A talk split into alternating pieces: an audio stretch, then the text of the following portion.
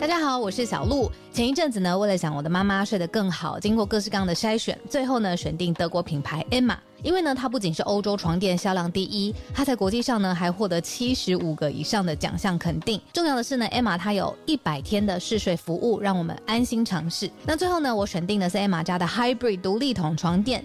试躺之后呢，我就给它一个 hashtag 叫做云朵般，因为呢这一款床垫它有很强的包覆感，所以躺进去之后就像被云朵包住一样，很舒服，很有安全感。另外呢，这一款床垫的透气度也很好，外层呢有一个布套，它是可以拆下来清洗的。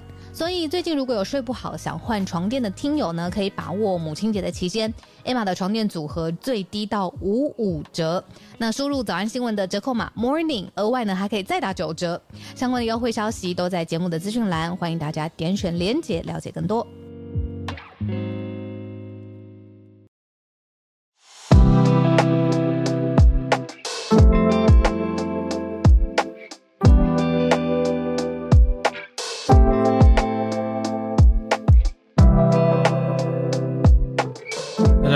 欢迎来到今天十一月二十三号星期三的全球串联早安新闻。我是浩尔，跟大家一起度过今天早安新闻的时间。小鹿现在应该起飞了，所以在飞机上没办法，当然没办法连线啦。昨天他有跟我们讲，那今天我们就先卖个关子，明后天再看看他要跟大家宣布他人在哪里，跟我们连线了。那今天一开始我要跟大家聊的是我自己。没有精神体力看的东西，但是我很好奇，所以想要大家补给我是什么呢？就是世足赛是不是踢出冷门啊？冷冷门啊，是不是踢爆了一个冷门呢？就是沙地阿拉伯踢赢阿根廷呢？好，我我当然是没有时间看，因为昨天我一个课程刚开，那。就是在在照顾这些学生们，所以忙完之后呢，又处理了一个配音的事情，那就该睡了嘛。然后起床就想说，哎，没有睡前就瞄到了，睡前就有就有朋友贴出来写说什么我接下来几个月不用上班了。我就想说什么意思？我就看到他他贴了一个运动彩券，他压住沙地阿拉伯会赢的样子，好像就因为那个赔率差很多嘛。好，所以大家有有看吗？好像有一些人觉得裁判的判判准有一些不符合他们的预期，越位战术哦，这个我我真的是没在看就不懂哎，就那个越位战术是什么意思？越位的一百种方式，还有有人说 Don't cry for me Argentina，说沙特阿拉伯的防守很强。我我看有意思的是说沙特阿拉伯的全球排名是四十五，阿根廷的全球排名是第二，所以。开踢之前，大家心里都想说阿根廷稳稳的啊，所以甚至好像很多人都有去有去压住吧，有去买吧，就觉得阿根廷一定会赢，但却爆了冷门。嗯，所以防守很强哦。世足赛冷门定律，我记得去年阿根廷也是首战就好像被冰岛守住了吧，所以我知道很多人喜欢梅西。就阿根廷的球员，所以看了可能会觉得很烦吗？就觉得怎么可能，或是被被守住？那最后比数是一比二哦。足球赛的比数通常都不会很高嘛，那就是 非常考验球员的体力，踢了很久，整场那么大，可是最后守来守去很难难攻啊，很难攻下来，所以一比二。精彩的球赛，谁胜谁负，觉得还好，嗯。射门都被挡下来，守防守很强。什么是蚂蚁地狱战术？什么意思？大家好，你们好厉害！我真的是，哦，我我真的不是不是足球专业，好好需要大仙，就是来来帮我们讲解一下，就是所谓越位进攻哦。谢谢阿德，进攻方的前锋接球的时候，他的前面必须要至少有两个防守方的球员，包括。守门员，OK，所以越位是要想办法超过他们吗？要想办法超过这两个防守的意思吗？好，Alice 说今天德国跟日本要打，好，沙乌地的门神很强，沙国门神，加薪一块油田，是这样子，所以所以动力很强，所以就踢赢了吗？不是哦，不是哦，我讲错了吗？我讲错了吗？哦，越位是一种犯规哦，好好好，不可以超过他们哦，好，不可以超过。好，对不起，我还是不要不要乱讲好了。哦，真的是太难了。传球的时候，前面要有两个对方的球员才能传球，不可以超过他们啊。哦，好，对不起，对不起，显示出我真的是 很不懂啊，不能超过他们，不然就叫越位了，是不是？哦，好，好，谢谢。好，我为什么要开这题呢？啊，就是因为想要请教请教你们嘛，所以就是好奇，但是哦，看了标题，然后看了一些叙述，可是又还没有很懂。哦，但重点是防守看起来是真的很强。嗯，但是可是还是会觉得说，阿根廷这么排名这么前面，而且实力应该很稳健，体能应该很强的球队，为什么会输给？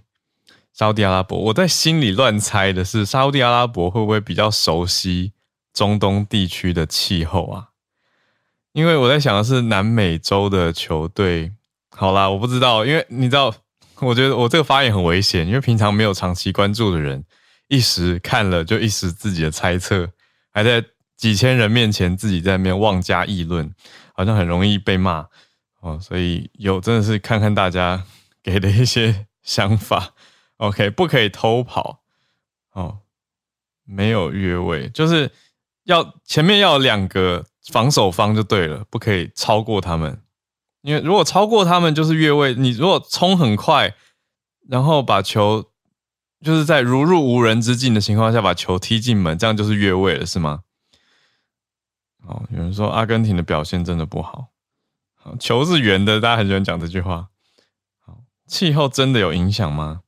对欧洲球员来说太热了，可是阿根廷是南美洲，南美洲就是等于平常是这个时间是夏天啊，十一月是南美洲的夏天啊，应该是阿根廷的夏天，但是却来到北半球偏向冬天，可是卡达还是不会冷到哪里去的状态啦，所以我就又觉得，嗯，好像好像又不会那么，哦，球员都在欧洲踢球，比较习惯欧洲的天气嘛。那对高纬度的地方来说，卡达的确是会热一些，没错。好啦，我的 外行外行想法只能先讲到这边了。谢谢大家聊天室的热血补充，看起来很多人都有看，很多人都有看这场球。好，那我们就来盘点今天的几个国际新闻啦。今天的国际新闻，嗯，好，没有选进来的是这几天好多地震哦，哦，但是。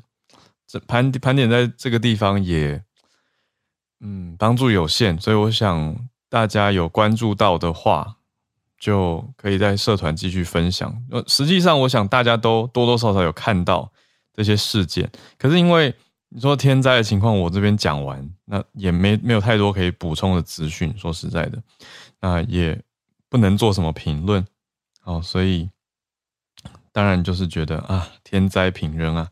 所以我们这边可以关注的就是，你说极端天气吗，或者是气候有没有关联性的这些相关？所以待会八点半的时候，SMC 早科学就会，嗯，我想应该也会提到吧。哦，就是就我们的 COP Twenty Seven，还有一些后续的状态。那今天先来盘点四题，第一题是美国跟中国的防长会议举行了。好，美中的防长会议谈论了台湾，而且谈论的时间并不短哦。这是今天第一题要来关心的。第二题则是延续之前讲过的慢新闻，英国大家还记得吧？英国的曼彻斯特，曼彻斯特不是有嗯爆发冲突吗？曼曼彻斯特的要怎么说？曼彻斯特的领事馆。啊，有施暴，就是中国驻曼彻斯特领事馆有出现施暴，把人拖进领事馆啊，从外面打架啊等等这些事情。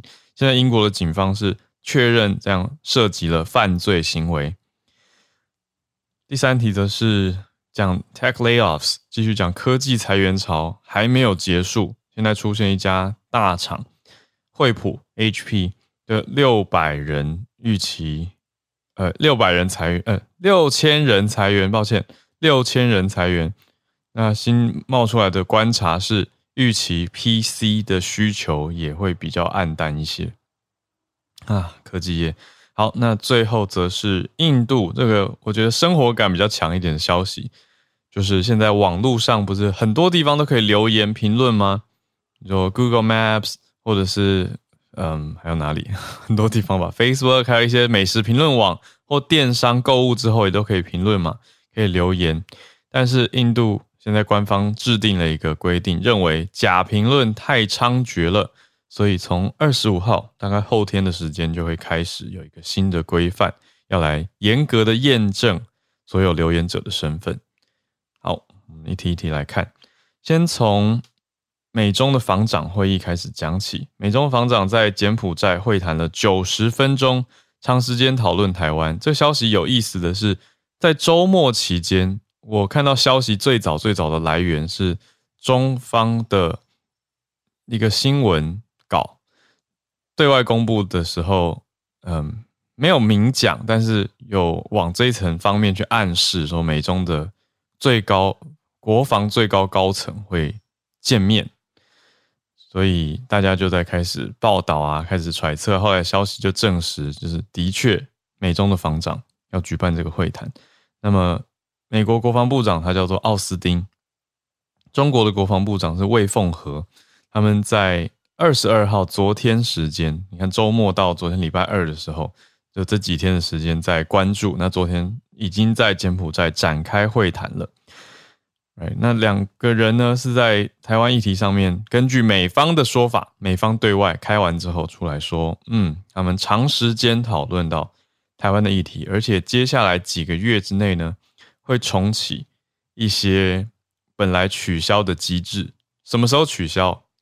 就是 Pelosi 来台湾的时候，连着这趟访，嗯，访出访行程之后。中国就宣布了取消很多中美之间的联络措施嘛，所以现在防长见面代表一个嗯友善的状态吧，善意的手势，所以呈现出来这个 Lloyd Austin 跟魏凤和两个人谈了一个半小时，最后呢看起来似乎是谈的蛮有进度的。美国官员对外说这是很有成效而且专业的谈话。今年他们已经第二次面对面了。好，那一转眼，Nancy Pelosi、Speaker Pelosi 来台湾是八月的时候的事情。好，他也已经成为了前众议院议长了嘛。好，众议院议长也换人了。好，那所以时间过得很快，一转眼三快要差不多三个月左右的时间。那这一次他们碰面，前一次碰面是在 Pelosi 之前，这次是 Pelosi 事件，还有中美的一些紧张关系。取消联络机制之后，所以这次会谈被大家视为，或我们可以解读成，它是要重启一些嗯中美之间暂时放掉的尴尬跟搁置的一个机制状态。那两边也在会议当中提到说，一些被冷冻的机制会重新开始。那五角大厦这边的发言人对外则是在会后讲到说，奥斯汀在会中提到了美中会进行实质对话，来降低战略风险，提升行动安全。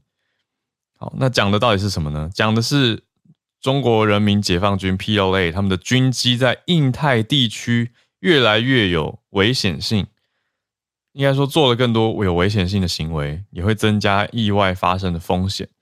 所以，美国的防长奥斯汀是对此表示关切，应该是有在会议当中也有提出来。所以讲的这个所谓的安全、降低战略或冲突的风险，讲的就是印太地区，那就是台湾也在其中的这个区域了。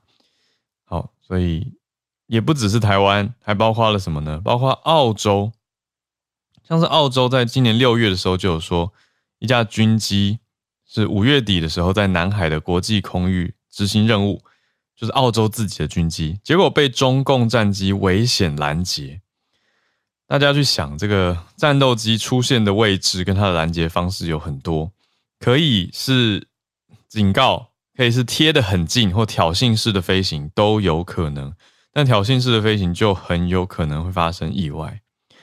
那至于飞官怎么判定该执行什么样的任务，还有指挥官回你说飞官回报的时候，指挥官判定啊认为或者塔台总部判定要怎么样飞，或是怎么进行这些任务，都有很多的细节。那还牵涉到操作跟操作的意外，所以这些其实都会有所影响。那这个所谓的危险拦截是怎么样呢？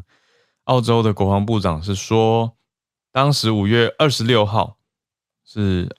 澳洲的空军一架 P 八海神式的巡逻机在南海任务嘛，那中国战机就近距离的飞到这台 P 八前面，飞到前面哦，就直接超车你，然后释放干扰丝，所以对于澳洲来说，这是一个很危险的拦截方式。当然，你说回顾前，你会不会是澳洲进入了什么什么区域等等等，这个细节我这边暂时没有，不过。讲起来，整体重点就是在印太地区，时不时会有这样子的事情。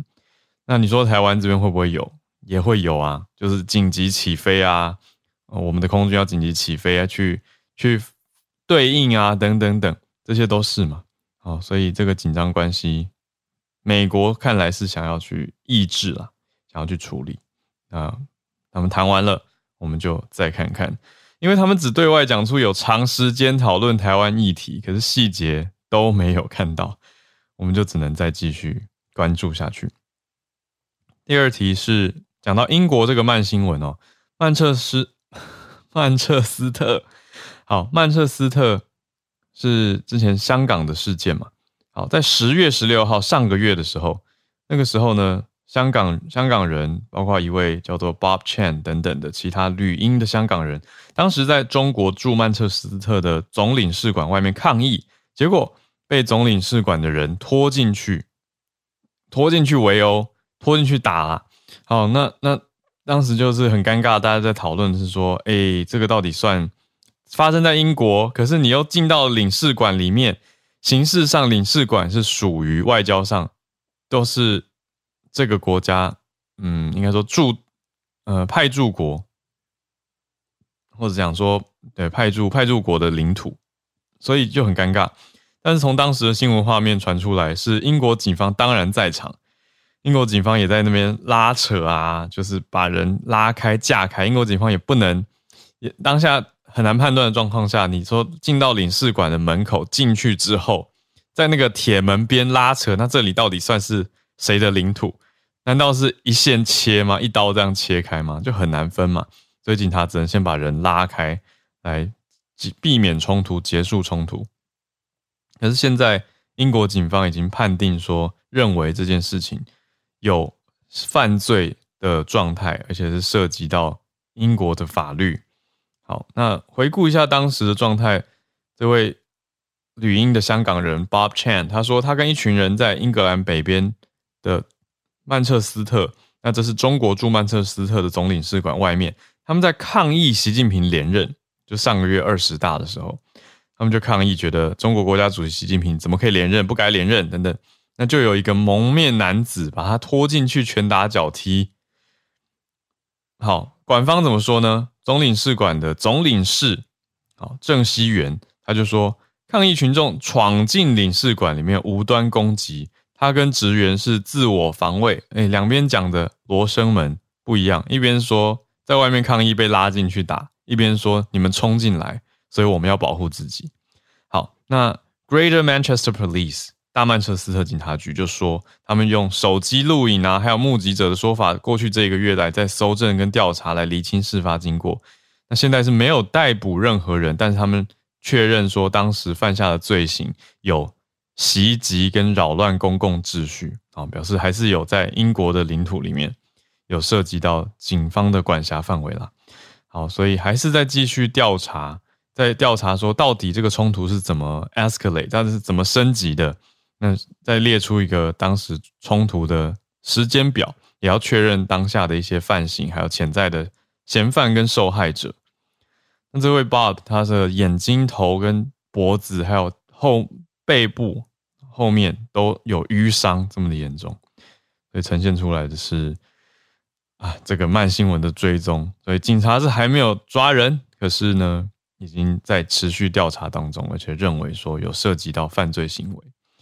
算是有一个嗯公权力的提示吧，或者是稍微喊声要大家记得英国警察在这哦，而且我们在继续调查哦的这种状态。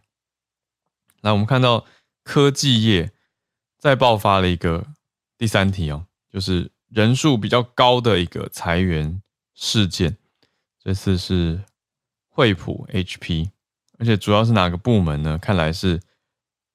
电脑方面的个人电脑 PC，好，惠普不是直接要一次裁六千，而是宣布说接下来的三年，因为它是长远看接下来的一个趋势，他认为接下来三年全球要裁掉四千到六千名员工。嗯，那看的重点是 PC 的需求在下滑，因为惠普很大的大宗的重点产品之一是 PC 嘛。那这个就冲击到了 HP 的获利，所以这个大规模的裁员消息出现之后呢，股价怎么反应？股价竟然是上涨的，股价上涨百分之一，就代表说公司的节约要开始了，公司可以开始省钱了。那投资人是看好的，所以股价是往上涨的，更多人投资了。惠普的执行长。哦，叫 Andy Gay Lawers，好，罗尔斯他对外就表示说要管理成本啦，所以接下来三年会对全球惠普有多少人？六万一千名员工，台湾也有啊。好，那要裁，你看四千到六千，就是百分之十的同仁要离开嘛，而且还会减少不动产的足迹，意思就是有一些房房屋的，你说买售或者是。嗯，应该说购买应该会减少，或甚至会售出。另外，也要整顿相关费用，那整下来要整出十亿美元。好，那今年这个月就会开始展开，还有到二零二三年度。那惠普在声明里面提到，说到二零二五年度结束，就是我们说接下来的三年的时间，要这个计划要帮公司每年省十四亿美元。所以就是看的营收都持续的有在往下走，特别是上一季下滑百分之十一，小幅度的净亏损，就是没有赚钱呐，那反映出来一些状态，所以惠普要做这样子的应对啦。那到底我觉得大家更相关的或多可以去看的是什么？是这个 PC 的下滑？大家现在真的比较少买个人电脑了吗？那我们通常我们讲 PC 就是相对于笔电嘛。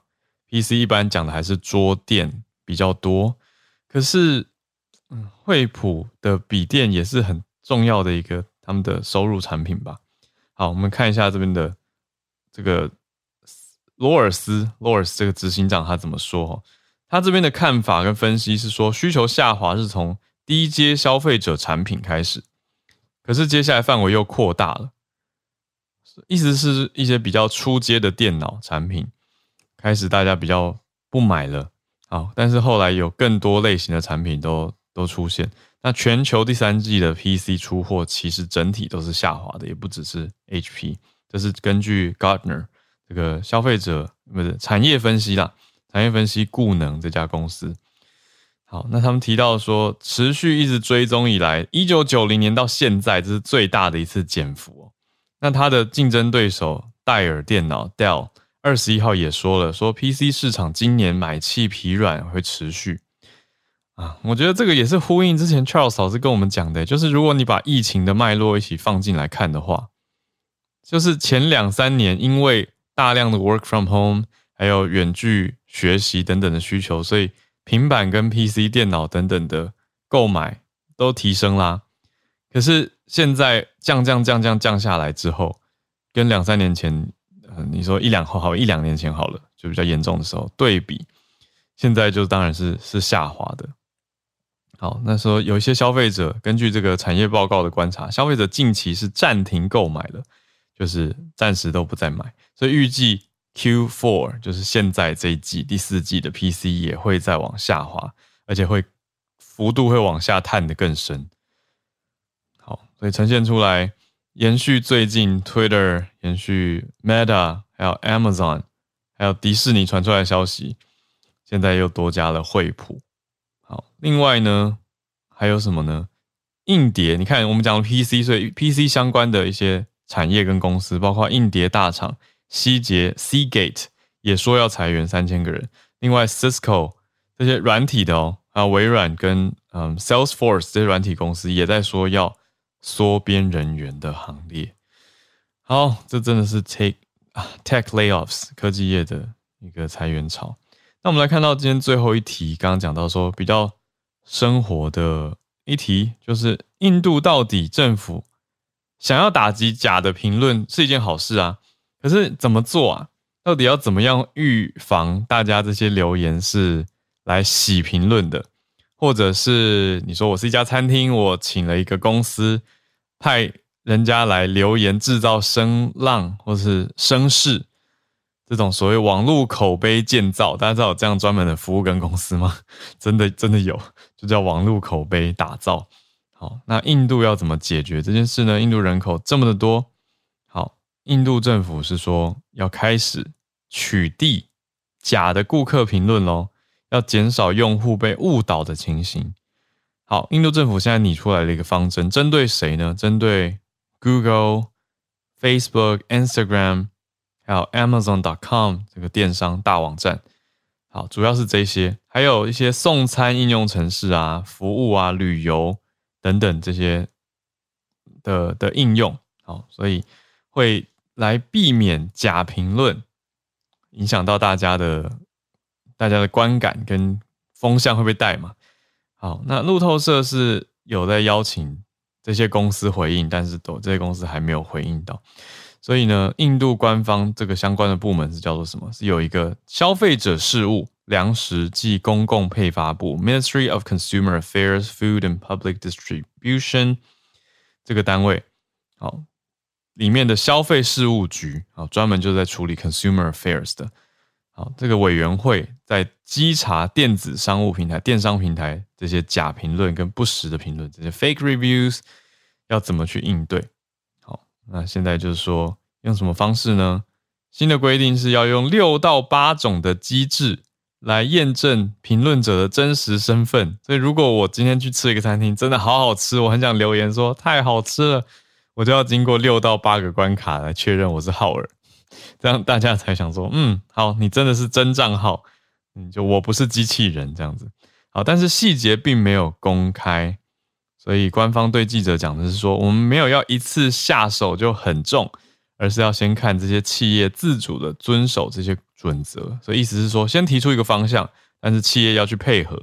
可是如果状态没有改善的话，政府就会采取更进一步的手段。好，可能就要取缔平台，取缔就是开罚罚平台，让平台去制定更严厉的验证规定，来避免假评论充斥。好蛮好像蛮可以理解这个逻辑的，嗯，可是同时又会觉得，对我说理解这个逻辑，可是又会觉得哇，做法的细节会有非常多的问题啊。那你说真的想留言的人留不了，那反而是如果留这些口碑公司为了要做生意，为了要继续活下去赚钱，他们一定会想办法去破解这个六到八个验证嘛，会不会变成一般人反而失去了留言的动力？这又是另外一层问题了。那会不会变成这些口碑公司反而变专长擅长破解验证方法，变破解验证的高手？结果所有的留言几乎都被他们洗掉，有没有可能？有可能啊。对，所以这个验证方法要怎么设定？我觉得非常非常的重要，就是要让消费者或用户觉得还算友善，可是又有办法有效的阻挡。嗯，要怎么做？会不会变实名制？目前是还没有说到往这个方向走了。好，可是我们就再继续。看看啦，因为以台湾这边来说，好像没有什么好机制可以去防止假评论呢。台湾这边评论评论看起来好像只要你开一个 Google 账号，不用隔太久就可以去留言了，而且很多人都也没有大头照，就是简单取个名字就就可以留言了。好，所谓免洗账号嘛，或者也许有的人长期就养了很多账号，专门在留言评论，这样的情况都时有所闻嘛。所以，嗯。可以参照看看印度，哎，接下来准备就要执行了，执行的效率如何，成效怎么样？Right，现在时间来到八点三十，而一转眼三十一分，我们要进到全球串联早科学，讲错了，SMC 早科学的时间，抱歉。好，SMC 早科学要邀请 Science Media Center 科技媒体中心的执行长 s n a y 来跟我们聊一聊。神内早安，早安早安，大家早安，听得到我声音吗？有很清楚。嗨嗨，早安。对，刚刚浩有讲到那个 COP twenty seven，嗯，对他终于在上周末结束了，而且他呃比预计时间结束的还要晚，这样就是应该是最后有一些讨论争执不休，就最后决议是比就大家是等到很晚才真的出来。嗯，那今年的减碳承诺其实相较于过去几年，尤其是去年，其实没有太大突破。不过就是只能说守住了，就大家守住那个原本大家承诺的目标。嗯，不过这一次他有达成了一个历史性的决议，就是要成立一个损失跟损害的基金，全球基金。那希望可以用这个基金来支持因为气候变迁而受到受害的开发中国家。不过也不是说所有的开发中国家都算，而是只有最脆弱的海岛型海开发中国家，还有一些非洲国家才有被含纳在这个基金里面。哦，是。这个基金的运作细节跟钱在哪里，其实现在都不知道，所以真的要落实或实践，可能估计啦，就至少可能还需要至少一年的时间来讨论跟理清这样子。嗯嗯，对啊，我是注意到说欧美国家好像蛮拖，他们拖着很不想要通过这件事情一段时间。对，就是最后好像快要决议的时候，好像是瑞士，然后还特别说我们可以再重新看一下嘛。嗯，然后所有人想说哦，是不是不会有结论了这样子？嗯。但但还是有过，因为这次是一个很重大的决议，就是那个 loss and damage。所以今天也是要讲 COP twenty seven 吗？我我今天想换口味了，我已经讲应该讲快一个月这样。但是因为今年其实很多台湾专家跟媒体朋友是直接飞到埃及去参加 COP twenty seven，所以其实报道蛮多的，也很精彩。所以我今天想换换个题目，分享今天就是十一月二十二号在台湾时间晚上。呃，十二呃早上凌晨十二点的时候，最新发表在 Nature Communication 的一篇科学研究。嗯，那这个阿姆斯特丹大学的研究团队发现，嗯，怀孕的人就怀孕不止不仅是身体上啊荷尔蒙这些有极大的改变，但是他们也发现，在大脑的结构跟功能上都看到了改变。这样子，怀孕的人大脑会改变？哎，这个。这是这是第一次发现吗？因为以前就听过很多人会讨论的，可是比较少听到说确切的科学研究。对他，嗯，这不是第一次发现，但是但是应该说，在从二零零二年就有研究者开始研究这个题目，但大家可以想象那个时候的技术啊，嗯，其实没有现在这么好，所以那时候只是好像看到大脑的体积不，嗯，怀孕期间大脑体积会变小，而且生产以后。这个体积会恢复到生产前的水准，哦，但是到底是哪些区域，或是是什么样的生理机制造成的，并不清楚。这样子，嗯，因为很太多人在说了，就我当然是没有亲身经历过，可是身边怀孕的朋友都会说自己怀孕之后感觉记忆力变差啊，或变笨什么的。那这是相关的研究吗？对，其实呃，应该是说那个怀孕的时候感觉到变化，这是真实的。嗯，那这种怀孕会变笨，其实也不是。台湾就是它不是地区性，大家会有这种传言。英文里面甚至有些特殊的词汇来加强大家对于这个这件事情的印象。像是如果你去查，呃，就会有人说它是 baby brand，就说妈妈，然后是或是 mommy brand brand。哦。然后很多时候它是有有的，但是看语境啦，不过有人看起来是。是比较负面的词汇，就是说你是不是因为怀孕所以变笨了这样？对，那事实上科学家也很也好奇这个问题，然后也有很多人做过实验。那如果先不论大脑结构的话，看到的呃，光是认知跟功能上的研究就很多。那这篇重整分析最后得出来结论是说，其实这些研究啊，每一个是怎么测量的，到底测什么记忆，或是受试者的人数够不够多，以至于它具有代表性，这都。其实都还待讨论，不过不过就是，嗯，大部分的认知功能表现上面，孕妇其实都没有表现的比没有怀孕的人差很多。但是在工作记忆上，工作记忆就其实我们之前有讲过，它就是在短暂的时间中，你要短暂的 hold 住一些记住一些，对，记住一些事情，这种暂存的能力会表现的比较不好。那这篇研究其实。跟这个团队之前的研究，其实有看到海马回，就是主要负责大脑里面负责记忆的地方，会因为怀孕改变。那但是如果你真的是去测孕妇的智力，它是没有差别，虽然没有没有变笨，说严格说起来智力没有改变，是。但是怀孕的人其实在身心环境都有很剧烈变化，那那个变化是真实的，然后现在看到说反映在大脑上面。哦，所以是短期记忆，就工作记忆的影响比较有明明显一些。对，但是它，嗯，就是应该是说，光是认知功能跟大脑之间的关系，其实就是一直是一直在发展当中的。所以有没有其他的能力跟大脑的这个生理的结构或是功能改变有关系？我觉得这个还需要很多研究才会知道。但是那个一定有什么改变，然后，但这个改变是现在这个研究团队会认为这个改变是，嗯，是有助于妈妈。就是变成一个妈妈，孕妇变成妈妈的。对，那这个研究，呃，荷兰这个荷兰团队，他们其实从二零五年一五年就开始探究这个问题。那最新这个研究，就是第一个，它重点是它重复了之前这个团队就发现的事情，就是有一些特定区域的大脑灰质的体积变得比较小。嗯，灰质就是大脑可以依照结构粗分成灰质跟白质。嗯，灰质是大脑最外层的。那一层结构，也就是研究比较多。当我们说什么认知功能啊、记忆力啊、听觉这些，大概讲的都是灰质。嗯，那嗯，这个研究发现灰质的有些区域变小了，但是白质没有改变，白质是比较内层的这样。嗯，不过这句话讲，然后他们怎么去做这个实验呢？他们就是先在怀孕前哦，就是怀孕前的先测他的，先去扫描他的大脑。然后在怀孕前期、中期、后期，然后甚至到他生产完之后一年，他都还有去追踪。光是找到这样的受试者就不容易了。对，我要怎么知道我今天扫描这个人最后会不会怀孕？对啊，我要怎么知道？先讲好 预期，可能他就去找受试者的时候就要预期接下来要怀孕的人先来前测。对，而且她真的怀孕了，就是我觉得这个这个实验做出来是很蛮了不起的这样子。嗯那这个研究就发现说，灰质体积在怀孕期间变小，这是结构上的。但是他另外看到去看一个功能的呃网络，就是英文叫做 default mode network，就是。呃，中文翻成预设模式网络，讲白话就是，当你什么都不做的时候，你的大脑处于休息但没有睡着的状态的时候，会有一个很基本的活化网络，就是自动导航。对，就是它，就是它，它就反正就是醒着什么都不做的时候，它就是会活化这样。那这个网络被认为跟人类的自我认知啊、社会认知、社社会上社交评估啊，甚至同理心的机制都有关系。但但是这个网。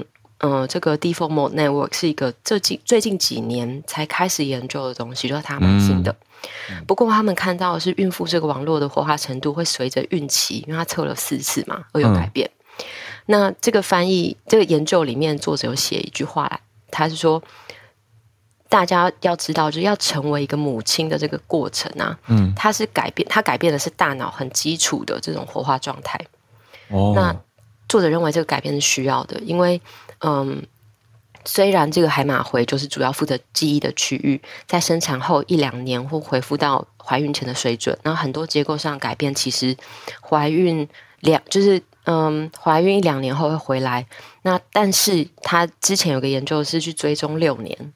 有的区域是六年，它持续就是维持在那个已已经被改变的状态，这样子。嗯，那作者认为这些改变会帮助孕妇的大脑调整成养育婴幼儿的状态，包括对婴儿的哭声比较敏感啊，要特别注意婴幼儿啊，尤其是这个今天这个研究，它是发现如果母亲持续的亲喂婴儿，嗯，那这个改变持续的就会比较久，也就是这个改变它不是。单不是不是个个体的，对，而且不是个体，它是会因为它跟婴儿的互动而有改变的，嗯嗯。然后，嗯，这个预设网络的活化程度也会跟母婴连接的强弱有关。所以他说，嗯，这个，但是作者说，这个改变代表了真正的意义，跟他就像刚刚好问，真正的认知功能、社会功能到底具体来说是哪一些？嗯，跟哪一个区域或哪一个？呃，模式网络有关，其实目前是推论的，嗯，还需要更多的研究才可以知道大脑怀孕的时候的改变，这样，所以它算是一个还在研究发展当中，就刚开始的一一个一个系列研究，嗯，然后也很期待之后会有新的发现，让我们知道更多。我觉得怀孕这种是件很伟大的事情，这样，对，嗯，哇，我是第一次听到这个 default mode network 的相关研究，就是大脑的预设状态。对，平常放着没做事的时候，也是清醒的时候的状态。对，而且他看到，我觉得厉害是每一个人在这个状态，其实活化区都差不多。嗯，对对，他不是说我我是不是，比如说我在发呆的时候想特别多，另外一个人发呆想特别少，也许就很大不一样。其实他的活化程度差不多，只是他会跟很多其他的功能还有相关，这样我觉得也是蛮有趣的。嗯，也不好做的研究，感觉他要评估很多面向。不过这次听下来是说，目前的研究看到的是妈妈的这个 default mode 跟不是妈妈的人有有不一样，是吗？对。对，而且好像有其他不是这个团队发现，其实新手爸爸他们现在做的这个妈妈跟爸爸都是第一次有小孩的新手爸爸跟妈妈，好像爸爸也会有改变，这样就并不就这个责任并不是在只有妈妈，连没有怀孕的爸爸也会有改变。不过这都蛮先奇的，就之后应该还会有 follow up。嗯，所以可以说不能说改变大脑，可是可以说改变大脑的模式。对，但但他但妈妈的妈妈大脑体积真的对他的灰，他有某一些区域的灰质是体积真的变小了，真的是改变大脑。对，哇，好，对，谢谢室内带来的分享，谢谢 SMC 脑科学的时间，谢谢。哇，我觉得很酷，很酷，真的是很厉害。所以人家讲说，那怀孕会改变人的大脑，是是真真的。好，那有科学证实了。我们来进到全球串联的时间，我们继续来串联。呃，邀请也常常跟我们分享科学消息的叶老师。老师早安。早，哈尔早。呃，今天要跟大家分享的是关于这个就是国际度量衡大会的消息。嗯，就是因为国际度量衡大会都会制定一些单位，那事实上从一九九一年。就是他把那些单位制定，而且给予他适当的这个就是自首，嗯，就是像比方说，我们知道像公斤是 kilo，嗯，kilo 是十的三次方，对，那那个像像那个什么那个十的六次方是 mega，哦，那个都是他们制定，对，这个自首，对他们制定的。那过去就是说最后。那个最后一次，在之前的最后一次是在一九九一年的时候，他们制定了十的二十一次方跟十的二十四次方啊，有有原来有这么大的度量衡单位哦，有有有，就是十的二十一次方是 zeta z e t t a，嗯，然后十的二十四次方是 iota，哇。那那个也有中文名称，事实上，十的二十一次方是阶，就是那个呃一个比较的比，下面一个白色的白。OK，就阶梯的阶去掉左边的部首。对对对对，然后十的二十四次方是右，就是人字旁，然后一个右边的右。嗯，听起来蛮像 Zeta 跟 Yota 的中文翻译。对对对。那但是最近他又制定了新的单位，就是在十十一月二十八日，他们在巴黎集会，然后制定了十的二十七次方跟十的三十次方。嗯，那十的二十七次方是 Rona R O N N A。嗯，然后十的三十次方是啊，应该是念作 Keta 吧，还是 Queta？Q U E T T A，这个可能要请教一下浩文，你觉得要怎么发音？感觉是念 Keta，Keta，嗯，哎，那当然，同时间他们也制定了十的负二十七次方是 Ronto，嗯，然后十的负三十次方是 Kato，嗯，那个当然就是说这些单位我们一般的人是用不到，但是就是说科学界会用得到。所以他们制定了。那目前因为才刚刚才刚刚出炉，所以还没有这个中文的名称。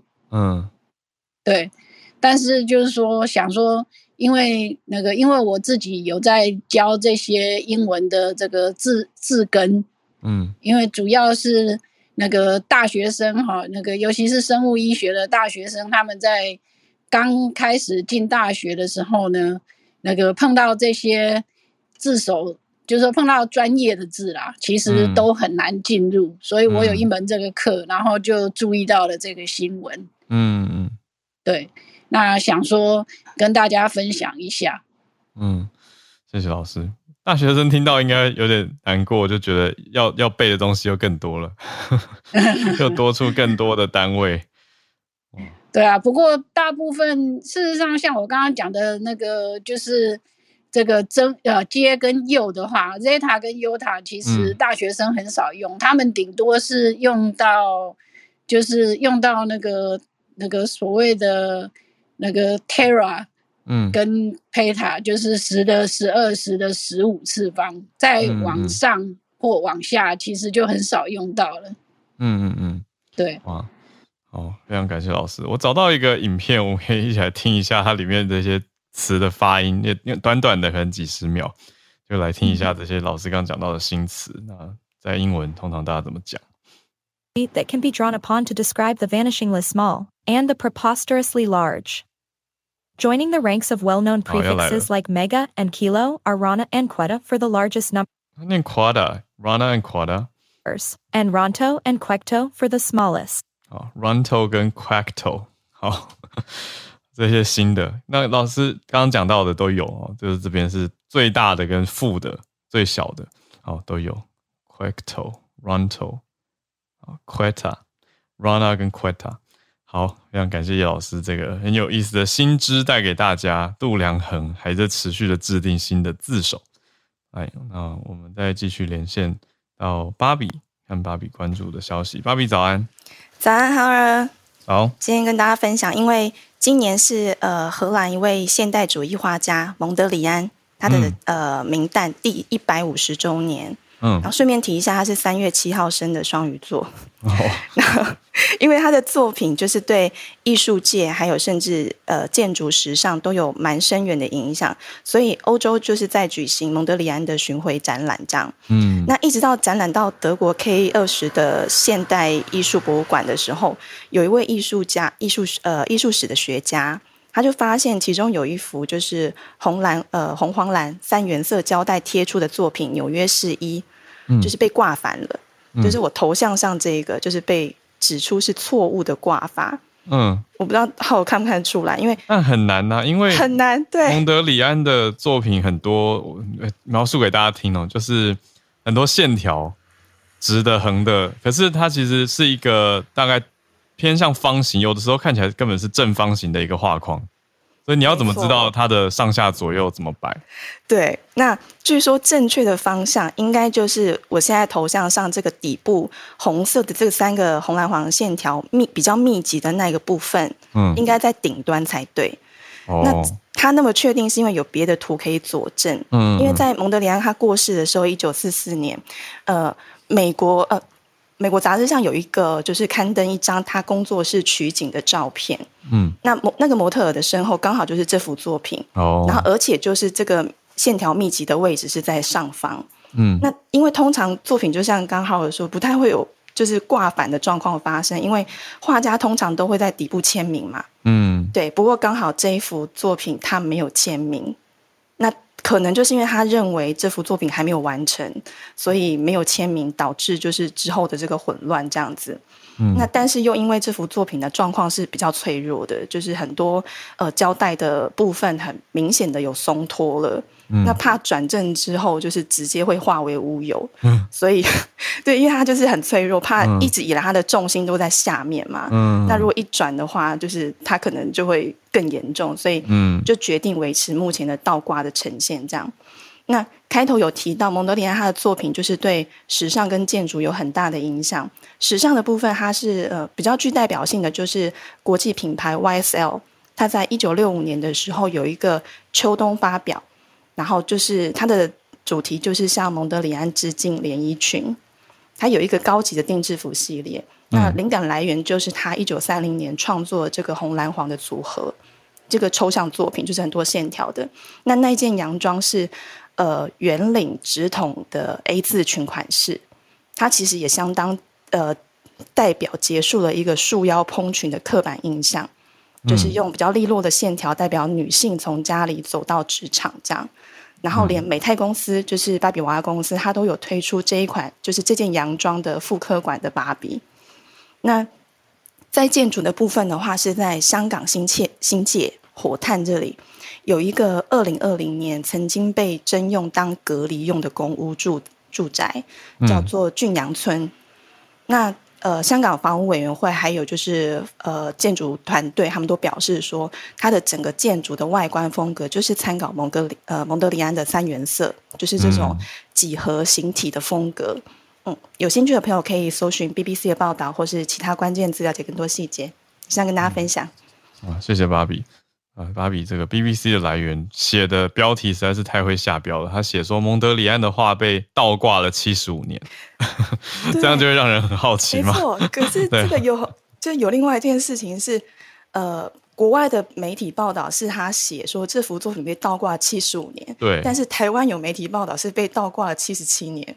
哎，就是落差的会差两对落差的这两年争议在就是最初的源头未报，就是说这幅画是第一次是在一九四五年的时候在纽约的现代艺术博物馆 MoMA 展出，嗯，可是，在现代艺术史研究所里面没有在 MoMA 展出的记录，哎，所以不知道他第一开始出来是什么时候。哦，就是有没有那两年的落差？对对对，就有这个落差，我都开始怀疑我的减法有问题。对，原来如此。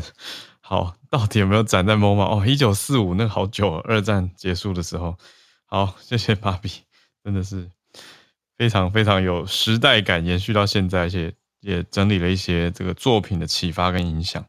好，我们再连线到今天，有我看到 Charlotte，Charlotte 有题目来跟大家分享，来邀请南加州 Charlotte 上来跟我们大家分享串联。谢谢 Charlotte，Charlotte 早安。嗯，早安早安，你好。我本来感冒，声音不是很 怕鼻音太重，但是想说如果有时间，我刚刚看到呀，看到一个消息，想说呀，跟大家分享，这是今天看到的，嗯，一个在加州的法院判决哦。然后，他是嗯，大家知道美国在这个疫情期间，其实政府撒了非常多钱嘛。然后 Charles 老师也讲过一些，就是反正跟这些 QE 还有那些升息的。的的事，那现在这边其实就是说，哎，政府现在在这个疫情已经差不多，在美国已经宣告算是结束哦，就是大大家现在，嗯，现在像是这个 season 的 flu 跟这个所谓的 RSV 的人很多，就是因为其实大家现在都没有在戴口罩。那现在法院呢，在做的一些事，可能他在清查这些所有的这些资金的运用哦。那当初他撒的这些钱，像这个洛杉矶，他在啊所谓的 Riverside County，他就有一个 最新的判决，就是有一些 small business，那个时候政府其实发放所谓的 COVID relief 的 business loan。那啊，有一个人哦，他因为他政府给了他七百万美金的这个 loan，那他其实就拿了这个钱哦，就是去买了他的车，然后买了 luxury cars，我不知道他没有写牌子，然后就是做了一些所谓的不当消费。那他在 今天就是有一个。判决，因为可能这个金额比较大，他就是呃被判刑五年，然后还要再罚金五十万哦，因为他就是把这个钱花光，而且没有用在所谓这个 business 的复苏复苏上。那嗯呀，那就是跟大家介绍这个 这个消息，就是我我觉得现在的这个美国政府的状况就是呃很多在经济在调控的时候，其实所谓当初那个时候疫情期间大傻逼的，我我觉得。这个这个，我我自己觉得这个新闻本身也是让我们呃知道说，在很多这种嗯呀撒钱跟 relief 的这些 fund 上面，其实呃需要有一个需要有一个有一个 discipline 啦呀，这个是这个是我刚刚这是今天新看到的消息。然后我前两天其实本来有准备的消息是在我的这个 bio 上面啊，一个是。呃，美国的财政部其实对于之前因为币圈不是发生了那个币安呀那个那个事件嘛，然后昨天其实美国的财政部其实就是有他的这个算 secretary 吧，应该是算部长级的，他其实就表明说，呃，目前他也会呃财政部跟美国这边也会在做一些法规，因为他觉得在这个呃币圈的使用上，其实 involve 非常多。所谓的他用 launder 跟 mon 那个呃 money laundry，所以就是涉涉及了非常多洗钱跟不当的使用。那在这边啊，我我记得先前我们也算慢新闻，先前有提过说，在这个 这种嗯虚拟货币的法律的管控上，嗯，其实。呃，现在的法律很有的时候还跟不上，但是看起来美国现在也已经要祭出做法，对这些币圈涉及的所谓交易跟所谓他的这个 mixer 哦，他他觉得呃，就是财政部要出手了，等于说要做一些法规上的规范。那我们可以继续看看，我还没有看到西部的法律，所以啊，之后有消息可以再跟大家分享呀。嗯，大概是这样。啊，谢谢 Charlotte 带来这两个哦，一个是等于领了那种。补助政政绩方案，结果拿去买豪奢的奢侈品，就被判刑五年。这个很新的消息刚出来。好，那另外一个是虚拟货币等等相关的消息。谢谢 Charlotte。好，那我们再连线到 Eugenia。Hello，Hello，Hello，嗯，好，早安，大家早安。那我今天想要就是跟大家分享一下，我们现在是差十一月底嘛，那再过下下个礼拜就是会到十二月。那十二月三号是我们的这个国际身心障碍者日。那我有就是对就是身心障碍者他们呃的劳动的状况，然后做一些资料的收集，想跟大家分享一下这样子。对，那我们台湾的话，呃，就是之前统计大概就是身心障碍人士大概占呃台湾总人口的百分之五，然后就是一百二十万左右这样子。那呃，就是从劳动统计的部分啊，我们可以知道说，哎，他们呃在生活上面是不是呃比我们遭受了更多一些的困难？比方说，像一百零八年啊，就是呃就是呃调查全国的失业率大概是百分之三点六七，对。但是如果是劳动部做的身心障碍者的劳动状况调查的。话，他们呃身心障碍者的失业率是呃全体失业率的二点二倍，就是到了百分之八点一。嗯，那可是这些身心障碍人士，其实他们就是百分之八十七点二的这些呃失业者，身心障碍失业者，他们还是希望可以接受雇佣。嗯，所以他们其实，在呃找工作的这一这一个前面这一关，就已经呃可能比我们。比较困难一些这样子，嗯嗯，对。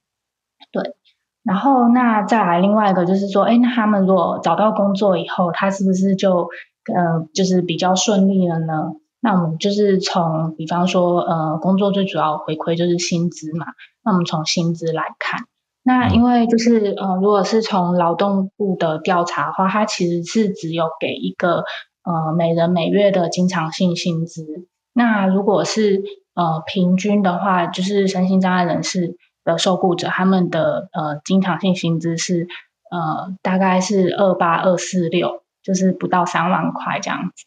嗯，对，那他其实他还是因为他把就是呃一般企业跟那个就是受政府雇佣的平均起来，那受政府雇佣的会高一点，会到三万五左右。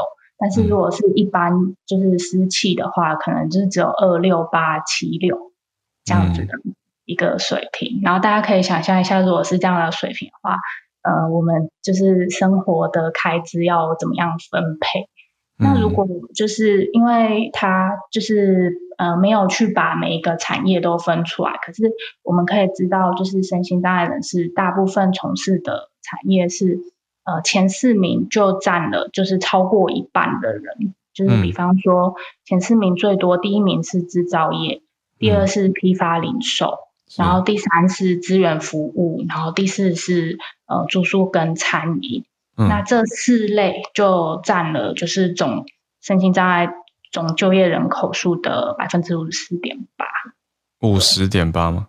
五十四点八。哦，过半一些，嗯。对，那所以我就再去查到，就是我们呃政府的这个就是劳动统计网，那一般人在这四类的每人每月经常性薪资最高的是就是呃应该是批发零售业会到了四万一千多，嗯，然后再来是就是三九一五七是制造业的平均，对，然后资源服务业是大概是三四二五九。三就是加接呃三万四还不到三万五，然后住宿餐饮业是三万出三万一千两百七十四块，所以其实一般人在这些产业的薪资都会比三万块还要多。可是如果是刚刚跟我们就是呃身心障碍人士的这个薪资比起来，就是对啊，这样算起来就会有有落差。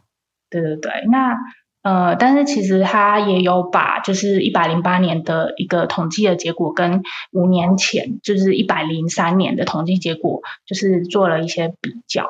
嗯，对，就是比方说失业率跟一百零三年相比是下降了二点九个百分点。嗯，对。然后他有讲说，哎，其实那个调查结果就是薪资比六那个五年前高了三千九百零六元。嗯，对。那可是大家可能可能也要想一下，就是会不会有通膨的一些原因？是。对对对。嗯。